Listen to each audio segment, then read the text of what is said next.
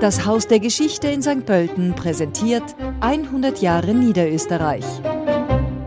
Heute vor 62 Jahren ging die sogenannte Kukuruz-Wette zwischen dem österreichischen Nationalratspräsidenten Leopold Figl und dem sowjetischen Regierungschef Nikita Khrushchev in Tulnerfeld in die Geschichte ein. Diese Wette um Maiserträge wurde vor allem anekdotisch rezipiert. Diese Abmachung kam im aufstrebenden Österreich der 1960er Jahre eine starke symbolische Bedeutung zu und wurde in Hinblick auf ein gestärktes österreichisches National- und Leistungsbewusstsein interpretiert. Die Reise von Khrushchev, der sich damals zu einem mehrtägigen Staatsbesuch in Österreich befand, hatte den Charakter eines Freundschaftsbesuches. Khrushchev besuchte innerhalb von neun Tagen mehrere Bundesländer, darunter auch ein zur Familie Fiegel gehörender Bauernhof, der von Fiegels Bruder Josef bewirtschaftet wurde. Der sowjetische Ministerpräsident wies Fiegel auf die in seinen Augen geringe Wuchshöhe der österreichischen Maispflanzen hin.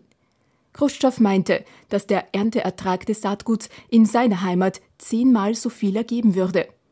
Er soll eine Wette mit Fiegel abgeschlossen haben. Der Einsatz soll ein Schwein gewesen sein. Zunächst hatte man angenommen, dass diese Wette rein symbolischen Charakter gehabt hätte. Umso größer war das Erstaunen, als Khrushchev dann nach einem Jahr russisches Saatgut übermittelte, das streifenweise auf einem Feld zu Vergleichszwecken angepflanzt wurde.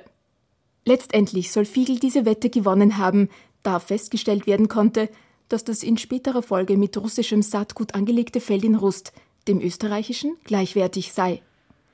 Angeblich musste Fiegels Bruder mit einem Ansturm von Journalisten und Geheimdienstlern fertig werden, da diese Wette in den Medien viel Aufmerksamkeit nach sich zog. Die Fotos des glücklichen Wettgewinners Fiegel gingen damals um die Welt. Es ist anzunehmen, dass das legendäre Rüsseltier bis heute noch ausständig ist. Berichten zufolge soll Fiegel den Wetteinsatz, ein Zuchtschwein, nie gesehen haben.